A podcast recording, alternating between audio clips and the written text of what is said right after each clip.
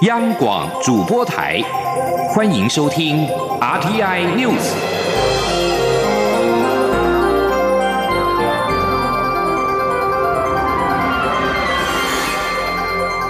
听众朋友您好，欢迎收听这节央广主播台提供给您的 RTI News，我是张顺祥。中华民国一百零九年上半年，陆海空军将官进任布达暨授接典礼，今天在三军的军官俱乐部举行。国防部长严德发为进任将官授接，并邀请三军统帅蔡英文总统亲临训勉。蔡总统表示，守护中华民国主权、捍卫和平，不是靠妥协，而是靠坚实的国防。除了强化硬体战力之外，也期许。国军透过创新思维发展不对称作战，持续强化部队训练。记者郑祥云、郑玲的报道。蔡英文总统日前核定国军一百零九年一月一号降级人员定期进任，本次共有五人晋升中将，十五人晋升少将，合计二十人。国军二十四号在三军军官俱乐部举行将官进任布达及授阶典礼，由国防部长严德发主持，并邀请蔡总统亲临训勉，鼓舞军心。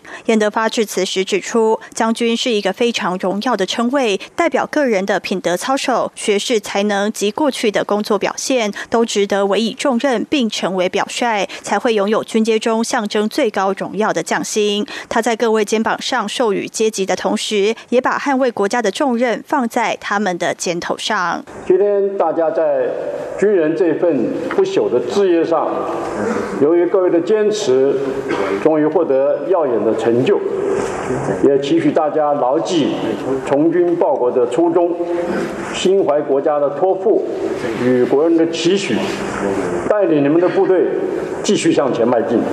蔡总统也说，近年来中共持续透过外交压迫、军事威胁、政治渗透等手段打压台湾国际参与空间，企图分化国人、打击士气、弱化台湾主权。对此，我们更要团结一致，向世界表达国土主权寸土不让、民主自由坚守不退的决心。蔡总统表示，这三年多来，政府透过具体行动展现守护国家决心，包括加速推动营设整建、建立长久留用制度，积极。汰换国军各装、国机国造、国建国造及购买 F 十六战机等。此外，面对复杂多变的国际情势，除了提升硬体战力，军事事务革新也非常重要。我们需要更加创新的思维来发展不对称的作战。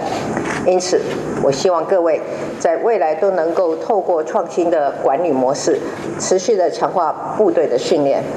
凝聚守护国家的安全意识，为军事事务革新奠定成功的基础。严德发一为继任将官受接，蔡总统也逐一握手恭贺，祈勉将官们继续努力。本次获得受接的陆军六军团副指挥官刘协庆中将表示，今天能获得新生，要感谢长官的提携及所有同仁辛勤的努力。他更要将这份荣耀分享给家人，期望未来秉持尽其在我的精神，将他的服务经验贡献到部队，落实部队训练管理，提升部队战力。央广记者郑祥云、郑玲采访报道。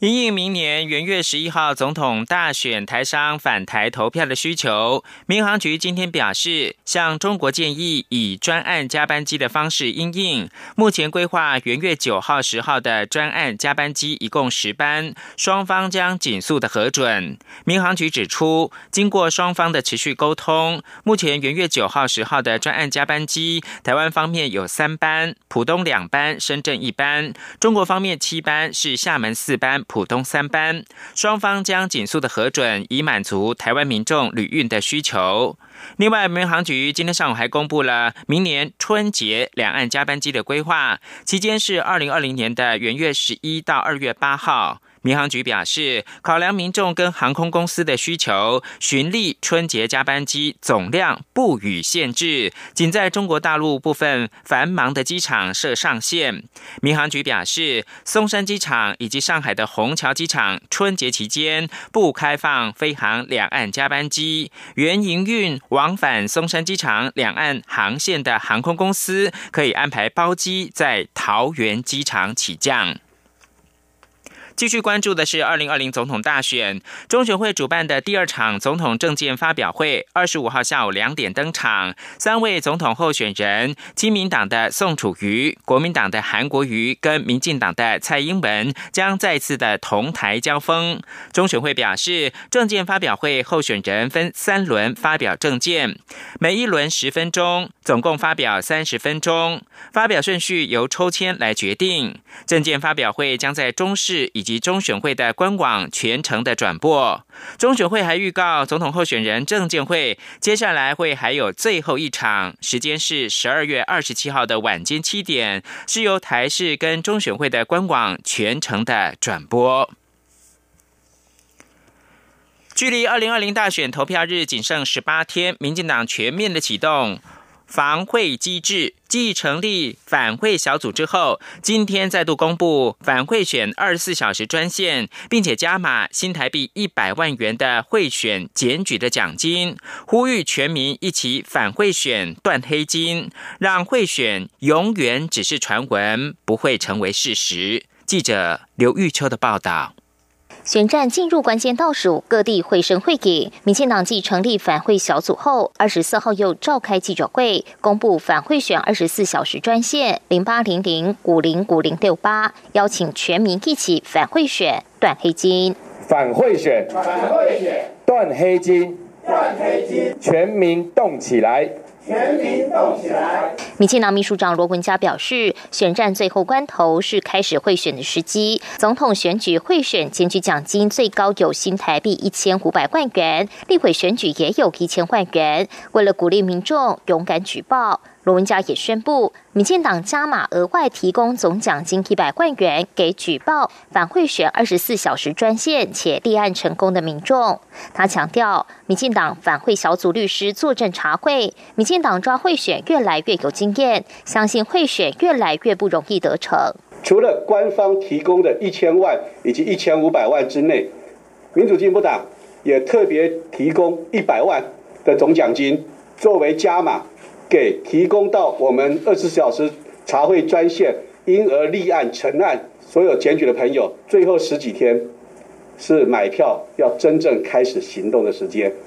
这个时候。我们希望传闻永远只是传闻。民进党反会小组执行长连立坚也说，上一届中央党部首次与征信社合作抓会，成效不错，因此二零二零大选反会小组会持续与征信社合作，并实施双轨制。除了检举，也会提前搜集有贿选前科的专业贿选人名单，提早布置，透过合法且有效的搜证方法，遏制贿选。反贿小组成员律师张菊芳也提醒，选罢法规定，对有投票权的人进行贿选、契约、交付贿赂的，将面临三年以上十年以下的有期徒刑，并可最高一千万元罚金；而一般民众若接受贿赂，也有三年以下刑责，并可三十万元以下罚金。他呼吁全民动起来，不要再沉默，更不要以身试法。中广电台记者刘秋采访报道。民进党副总统候选人赖清德表示，访问上海时会见的人都是市府层级，并要国民党不要含沙射影。国民党总统候选人韩国瑜竞选副总干事周习伟今天进一步质疑赖清德，二零一四年六月七号晚间和时任上海统战部的沙海林共进晚餐，要求赖清德公开跟沙海林会面的内容，不要装傻。记者王维婷的报道。国民党总统候选人韩国瑜竞选副总干事周习伟指，民进党副总统候选人赖清德二零一四年访问上海时，曾私下会晤上海统战部长沙海林。针对赖清德表示，当初会见的都是市府层级的人，这些人的未来发展他不清楚。周习伟二十四号再公布赖清德二零一四年六月七号晚间和时任上海统战部长沙海林的晚宴时间。周习伟再次要求赖清德公开与沙海林会面的内容，所以我今天再给他更清楚一点的资讯，他应该可以想得起来。他在二零一四年的六月七号的晚宴，是由上海统战部的部长沙海林请他的。我希望他能够想起来时间跟地点。然后跟大家说明为什么不公开跟上海统战部部长的晚宴。同时，请赖清德回答当天晚上他跟沙海林统战部部长谈了什么内容。周习伟表示，赖清德访问上海时说，希望两岸求同存异，共同向前走。这些主张跟国民党有什么差别？他质疑为何赖清德可以这样说，而韩国瑜这样说就是卖台。周习伟也表示，驻日代表谢长廷二零一三年访问香港，也和香港前特首董建华见面，相关行程是否也是由香港中联办安排？他要求谢长廷说明。另外，传出韩国瑜、国民党立委王金平和侯海集团创办人郭台铭，二十八号可能会在国民党立委候选人黄韵涵的造势活动上同台浮选。韩国瑜竞选办公室发言人郑兆兴回应：选战进入最后时刻，当然欢迎过去曾经一起打拼的伙伴回到大家庭，共同努力。中央广播电台记者王威婷采访报道。针对可能在年底三读的反渗透法草案，亲民党总统候选人宋楚瑜今天受访时再度呼吁执政党悬崖勒马，强调蔡英文总统有绝对的责任，赶快阻止这件事情，将此重大法案交给选后的新民意决定，并透过新民意重新思考一个完整周延的国安法律。记者王兆坤的报道。亲民党总统候选人宋楚瑜表示。现有的国安无法，若有漏洞不足之处，应由行政院进行跨部会讨论，需要加强的部分后再成为议案。但反渗透法却是由单一政党提案，没有考虑周全，这种做法显然就是个暴冲。宋楚瑜指出，重大法案应由最新民意来做决定，呼吁执政党暂停反渗透法立法。他说：“蔡总统有绝对的责任。”赶快阻止这件事情！如果民进党和蔡总统不赶快悬崖勒马，把这个法案暂停，一，它是违反全世界民主政治的基本常规，重大的这一些法案要让最新的民意来做决定，我们就用票让他们下架。让最新的民意重新思考一个完整周延的国家安全的法律。宋楚瑜竞选总部发言人于美人表示，反渗透法有逻辑上的吊诡。首先是台湾没有任何人赞成被渗透，可是任何人反对这个法，就会被民进党说是卖台，同意被渗透。其次是反渗透法没有施行细则，台商、旅游业。公庙、宗教等交流活动很有可能被扣上红帽子。虞美人说：“没有施行细则这样子的一个情况，怎么可以通过这个法？但是任何人只要现在反对，说不要这样子的粗糙的通过这个法，就会被你民进党打成卖台。每一个人爱台湾的心都是真的，为什么只有你的才是真的？”别人都是假的，为什么你可以独占这个权利？这是很不公平的事情。虽然二零二零大选尚未结束，但外界有些人在讨论二零二四年总统选举。宋楚瑜表示，他已宣布，如果当选只做一任总统，所以二零二四年谁都有机会。不过，应先让一个老师傅打好基础，拨乱反正，一起共同成长。中央广播电台记者王兆坤台北采访报道。美国众院国会台湾连线主席夏波二十三号提出法案，要求美国在台协会处长的任命需获得参院同意，比照一般美国驻外大使提名的程序。法案也要求 A I T 处长应该拥有无任所大使的位阶。根据美国的宪法规定，美国总统有权决定美国驻外大使人选，但提名案需由参院确认同意。A I T 台北办事处处长虽然实质上是等同于美国派驻台湾大使，但根据了解，A I T 处长一职目前是由美国国务卿任命，任命案也不需经过参议院的表决同意。台湾人公共事务会的会长郭正光二十三号发表声明表示，A I T 处长是美国派驻台湾的事实上大使，台裔美国人希望看到 A I T 处长任命经过参议院同意，这样国会才拥有相关的监督程序。新闻由张顺祥编辑播报。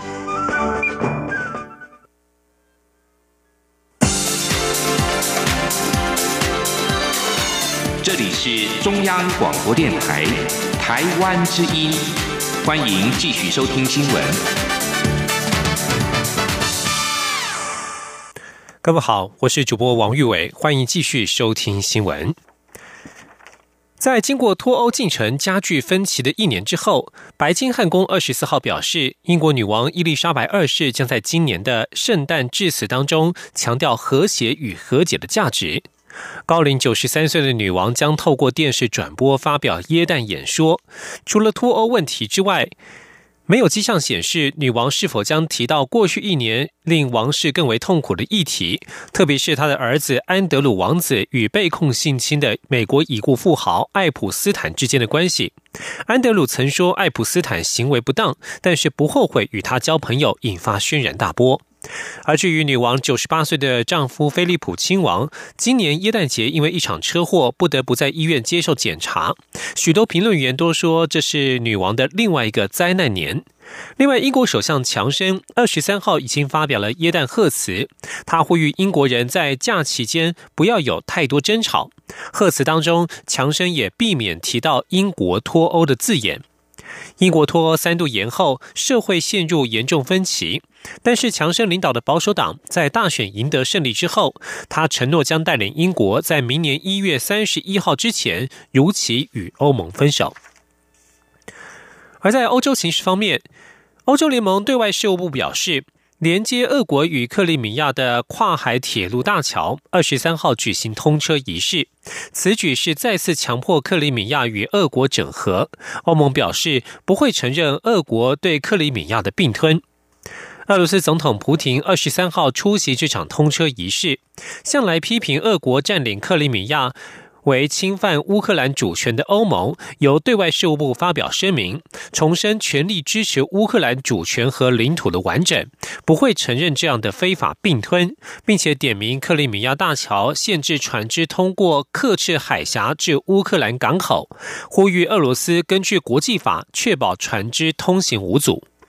这座桥长达十九公里，是欧洲最长的大桥。二零一八年公路通车时，普廷当时驾驶卡车过桥，引发乌克兰当局强烈反弹。而这一次铁路通车，欧盟也表态批评俄罗斯。据将焦点转回到国内。远东航空停飞，交通部长林佳龙今天表示，希望远航要自己展现诚意。目前资金、员工和飞安都不能作为复飞的条件。他郑重要求远航要负起责任，若无法改善，就是废止执照。林佳龙今天在台中表示，远航预计在春节之前都不会获准复飞。交通部已经做了各种的应变计划，包括协调其他航空公司提出航班与机位，也已经有两波对外可以定位，未来还会有新一波。对于在大选或者是春节返乡，也在协调包机当中。昨天开放第二波定位，也还有空位，会协调让所有在金门和澎湖地区的民众都可以顺利返乡。林佳龙表示，远航财务状况并不是很透明，募集新的资金看起来也没有到位，员工的处理也不太负责任，再加上对于飞安有一些不符合标准的地方，他郑重要求远航要负起责任，如果没有办法改善，就是废止执照。继续关注台湾在科技与医疗方面的一些成就。科技部在今天颁发一等科技专业奖章给中央研究院院士孔祥仲。孔祥仲同时也是台湾人工智慧学校的校长。他在短短不到两年的时间，已经为台湾培育超过五千名的 AI 人才。孔祥仲指出，台湾要运用政策建构出 AI 生态系，并且着重培育研发专业的博士生。前的记者杨文军的采访报道。科技部二十四号举行第二场颁发科技专业奖章典礼，由科技部长陈良基亲自颁发一等科技专业奖章给中研院院士孔祥仲。陈良基表示，孔院士创办台湾人工智慧学校并担任校长，在短短二十个月内，已经为台湾培育五千位产业 AI 化精英人才，可说是 AI 教育领航人。孔祥仲演讲时指出，台湾的制造业资料、鉴宝资料。都很完善，但 AI 人才却不足。不过，因为台湾小，各个领域的合作都很密切，且互相信任，是台湾的优势。他建议台湾要运用政策建构出 AI 生态系，就像新竹某家公司下面有着一百多家公司支持着，要转移阵地就不容易。他说：“现在情况是不好啊，不够 ambitious。OK，这个要 ambitious 就是要把整个系统做得活，要有生态要做得好。”让自动自发就会发生很多很多事情。AI 这种 application 要跟在工厂里的产品一样，就流水流水线这么出来，是跟工厂一样。AI 的一个个 application 就这么出来了，没有说什么单打独斗这么。孔祥仲也提到，AI 人才应该与有经验的老师傅或医生合作，这才是 AI 成功的关键。另外，政府也应该着重培育研发专业的博士生。台湾相关专业的人才还是太少，这非常严重。未来包括课程及出路都值得关注。中央广播电台记者杨文君台北采访报道。台湾大学医学院附设医院今天表示，他们与科技公司合作研发的骨髓抹片 AI 自动分类技术系统已经进入到试验阶段，希望透过目前资料量最大的台大骨髓细胞资料库，并结合 AI 人工智慧运算，来协助医检师与医师进行疾病的诊断。前天记者肖兆平的采访报道。台湾医界致力把大数据跟 AI 人工智慧导入医疗领域，近年已在实物上看到应用成果。台湾大学医学院附设医院与云象科技经过两年多的合作研发，开发了骨髓血液细胞膜片的分类系统。台大一月二十四号举行记者会，分享这项全台率先、独步国际的检验技术。台大医院每年新增约有两千五百件血液检体，如果能及早发现诊断就能更快提供治疗。不过，检验血液细胞必须先经由医检师透过显微镜以人工方式来逐一分类细胞，平均一张影像的判读时间就需要三十分钟。因此，食物上不仅耗时，也耗费眼力。为了省时。增加计算量以及有更精准的分类，台大医院正试验骨髓膜片 AI 自动分类技术系统，来辅助医检师跟医师有更精准的诊断，希望尽快通过医材审查，正式上路。台大医院检验医学部主任周文坚说：“譬如说，我们一个诶骨髓膜片下来，我们要判断说它各种不同程度诶不同。”阶段成熟的细胞的比例的时候呢，用人工判别，一般来讲，大概要算至少五百颗了，哦，那这样的话就是耗时耗力嘛，而且耗眼力。哦，那人工智慧这样看的话呢，大概几秒钟的时间，哦，我们把它完成。云象科技执行长叶兆元表示，过去台大医院累积相当多的检验资料，经过整理，共建立了超过三十万颗骨髓细胞资料，这已经是全世界最大的标注资料库。他说：“那因为他们治疗非常多的血液病的病患，然后累积了非常丰富的经验还有资料。”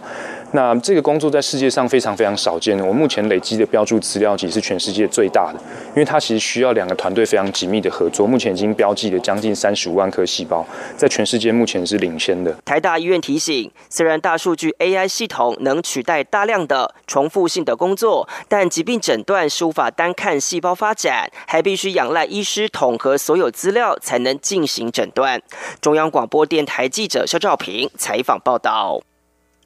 越南胡志明医药大学本周启用医疗科技创新中心，并且举办医疗创新工作坊，邀请常年合作的国立成功大学组成讲师团，前往介绍成大在智慧医疗、临床医材创新实务等领域的成果，并且透过网络平台线上直播，展现台湾的医疗创新水准。前天记者陈国伟的采访报道。国立成功大学从二零一四年起与越南胡志明医药大学建立合作关系，双方在二零一七年成立共同研究中心，致力于两校医疗科技的共同研究合作与人才培育。越南胡志明医药大学现在透过成立医疗科技创新中心，希望推动学校创新教育课程，并衔接医疗体系临床需求及科技产业。成大前瞻医疗器材科技中心主任叶明龙表示，胡志明医药大学。学搭配中心启用，举办未来医疗创新工作坊。成大邀集医工系教授、成大医院医师、前瞻医材中心研究员等多人组成讲师团，